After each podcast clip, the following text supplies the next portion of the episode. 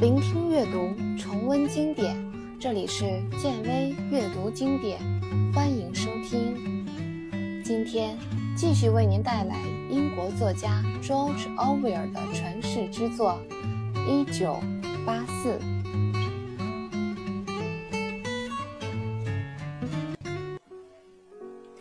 取消，在比较安全的时候，他立马低声对他说：“我是说明天。”什么？明天下午我去不了。他的声音有些微弱。为什么？温斯顿急忙问道。就是那个来了，这个月提前了。他突然觉得很生气。他们认识已经一个月了，他觉得自己对他的欲望已经有了本质上的改变。刚开始的时候，只是发泄欲望，并没有什么真正的感情。第一次发生关系的时候，应该说只是一时欲望的冲动，但是后来就不一样了。他头发上的气味、嘴唇里的味道、皮肤的触感，这些东西像是弥漫在他的周围，进入他的身体。他已经成了自己不可缺少的一种必需品。他有享有他的权利，有权占有他。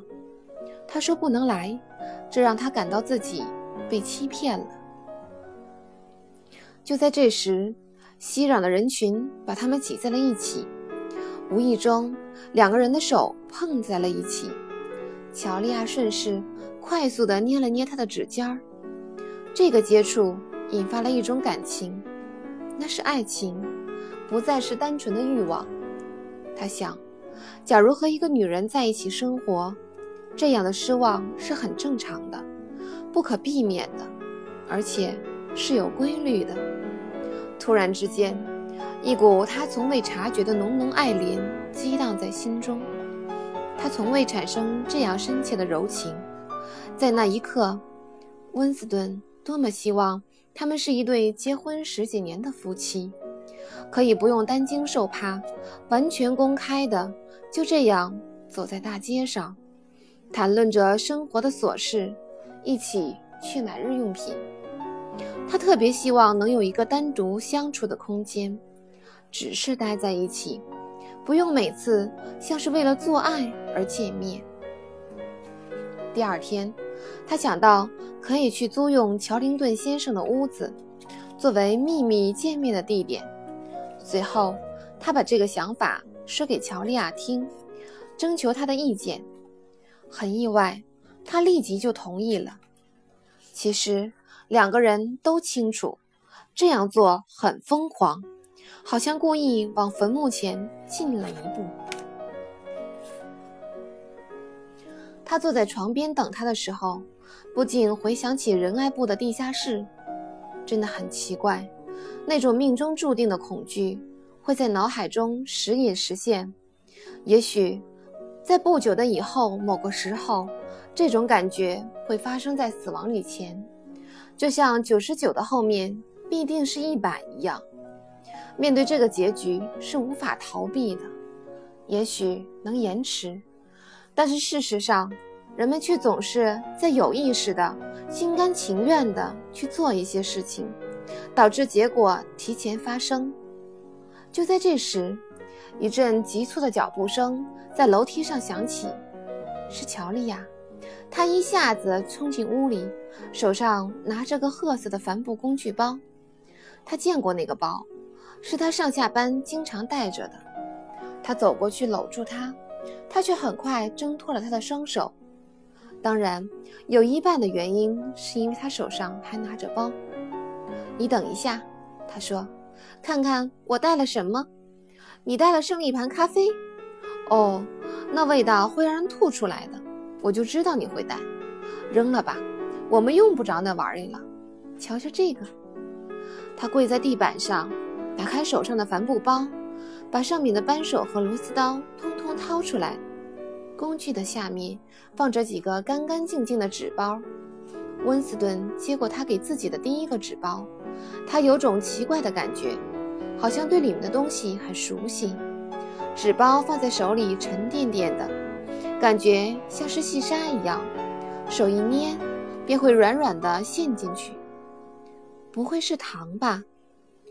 对，是糖，是真正的糖，不是糖精。喏，还有一块面包，真材实料的白面包，这可不是咱们吃的那种鬼东西。还有一小罐果酱，一瓶牛奶。不过这些都不是最棒的，下面这个才是我最宝贝的东西。我必须在它的外面包上一层粗布，因为其实它不用解释原因，因为整个屋子都弥漫着那股香味儿，那么浓烈，好像是他还是孩子时传来的。完全唤起了他童年时的记忆。现如今，偶尔也曾闻到过，有时是从谁家还没有关上的门缝里飘出来，有时是在熙熙攘攘的街道上突然飘出来一阵儿，但是很快就消失，闻不到了。咖啡是真正的咖啡，他嘟囔着：“嗯，是中心岛的咖啡。”足足一公斤呢，他说：“你怎么弄到这些东西的？这些全是中心党弄到的，那帮人渣就没有他们搞不到的东西。你看，我还弄到了一小包茶叶呢。要知道，那些服务员、勤务员之类的人，总能顺手为自己捞点好处的。”温斯顿蹲在他身边，撕开纸包的一个角，看了看。这不是黑莓叶，是真正的茶叶呢。对，最近有不少茶叶，好像是说他们攻占了印度，还是什么别的地方。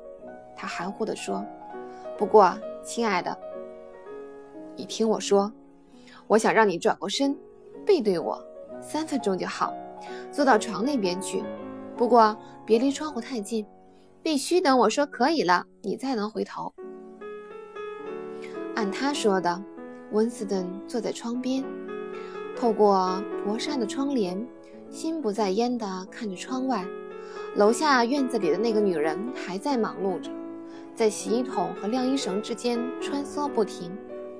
她从嘴里取出最后两只夹子，又接着深情地唱起来：“人们说时间能治愈创伤，它会让你忘记一切，以往的欢笑和眼泪。”如今仍让我感觉心如刀割。看来这首纯属胡说八道的歌已经被他唱得很熟了。伴随着夏天里特有的甜美空气，歌声飘了上来，很动听，有一种幸福的哀伤。看着那个女人，你会觉得，假如永远是六月的傍晚，要洗的东西没有穷尽，那么。他会十分满足的，永远待在这里，就这样晒着尿布，唱着他的情歌。他想到，这个女人很奇怪，自己似乎从没听过哪个党员会自发的一个人唱歌，因为那样会让人觉得有些古怪，有点不守规矩，就像自言自语那样，很容易招来危险。依他看。或许只有饿肚子时才会想唱歌。你可以转过来了，乔丽亚说。他转过身，一下子看呆了，几乎没有认出他来。他以为会看到他的裸体，但是没有。他的变化比裸体还让人惊奇。他化了妆，抹了胭脂和粉。他肯定是去了无产者区的哪家小店。买了套化妆品，嘴唇涂得很红，脸上擦了胭脂，鼻子上还铺了一点粉，眼皮下不知道抹了什么，显得眼睛更亮了。显然，他对化妆技巧很生疏。不过在这方面，温斯顿的标准很低。再说，他还从未见过某个女党员化妆，甚至连想都没有想过。化妆后的效果很惊人，她看起来漂亮多了。这些红红白白的色彩让她充满了女人味儿。他男孩似的制服和俏皮的短发，只是更加衬托出他的妩媚。把她搂在怀里时，他闻到了一股人工合成的紫罗兰香味儿。这个味道让他回想起昏暗的地下室厨房里那个老女人牙齿脱落后的那张黑乎乎的嘴。当时他身上也是这种气味，不过现在这个时候，他觉得这点事儿已经无关紧要了。今天还用了香水儿，他说：“嗯，用了一点儿，亲爱的。想知道接下来我要做什么呢？我要去弄一条裙子。”那种真正女人穿的衣服，我不要穿什么破裤子了，才不要再做什么党员同志。我要穿高跟鞋，穿丝袜。我要在这间屋子里做一个从里到外真正的女人。他们爬上红木大床，脱去了彼此的衣服。这是第一次，他在他眼前露出自己的裸体，看看自己膝盖上变了颜色的疤痕，小腿上。还因为静脉曲张而突出的青筋，这样消瘦苍白的身体让温斯顿觉得有点自卑。床上没有床单，身下的毛毯已经被磨得没有了毛，光溜溜的。但是这张大床很大，弹性又很好，这是两个人没有想到的。说不定毛毯里都是臭虫，但是。不管他了，乔丽亚说：“现如今，除了无产者的家中，已经很少能见到这种双人床了。当温斯顿还是孩子的时候，倒是睡过这种大床。至于乔丽亚，他根本没有这种记忆。”接下来，他们睡了一会儿。温斯顿醒来的时候，座钟的指针已经快指向九点了。看看乔丽亚枕在自己臂弯上的脑袋。他就那样躺着，一动也不动，看着他熟睡的脸。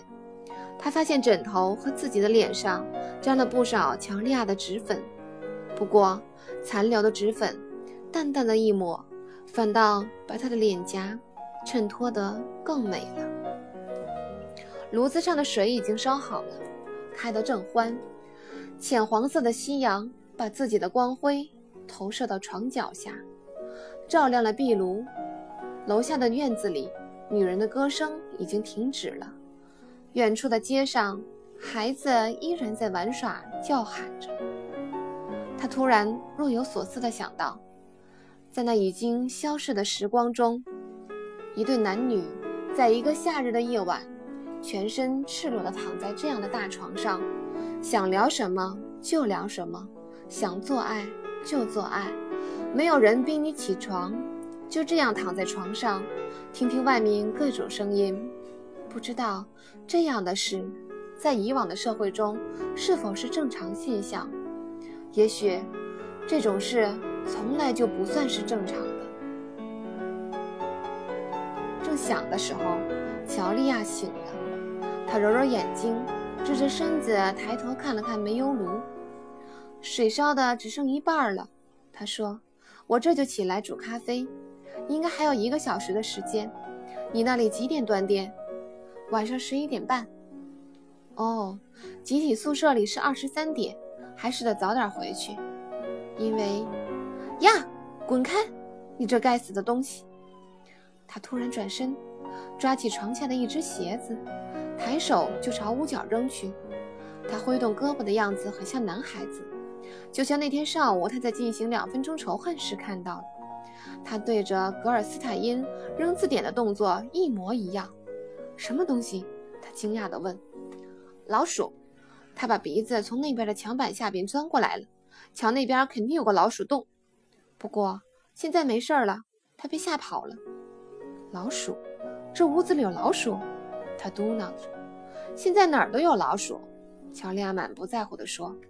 他又重新躺了下来，在我们那儿，厨房里都有老鼠。伦敦的好多地方老鼠特别多，知道吗？他们还咬小孩子，是真的，真的咬小孩。像这种事情，做妈妈的一刻都不敢离开孩子。就是那种棕毛的大老鼠，专爱咬小孩，真恶心，可恶的害人东西。别说了，温斯顿闭着眼冲他喊了一声。亲爱的，你怎么了？脸色都白了，那么惨白，你觉得哪儿不舒服吗？这世上，我觉得最可怕的东西就是老鼠。乔丽亚用双臂、双腿紧紧地抱住他，贴在他身上，像是要用身体的温度来安抚他。足足有好几分钟的时间，温斯顿都没睁开眼睛。他觉得自己似乎再次回到了那个噩梦中，那是一个长久以来都困、都困扰着自己的噩梦。梦的内容总是一样的，它的前面是一堵漆黑的墙，墙的另一面是自己无法忍受、一直不敢面对的东西。在这个梦里，他能看到那种深深的自我欺骗，因为他很清楚藏在墙后面的到底是什么。只要他努力一下，挺过去，就能把这东西暴露在阳光之下，就似乎是要把自己的脑子挖出来一块儿。可是，总是在自己打算再努力一下的时候，完全清醒过来。不过，那东西应该和他刚才打断乔利亚说话的内容之间有点关系。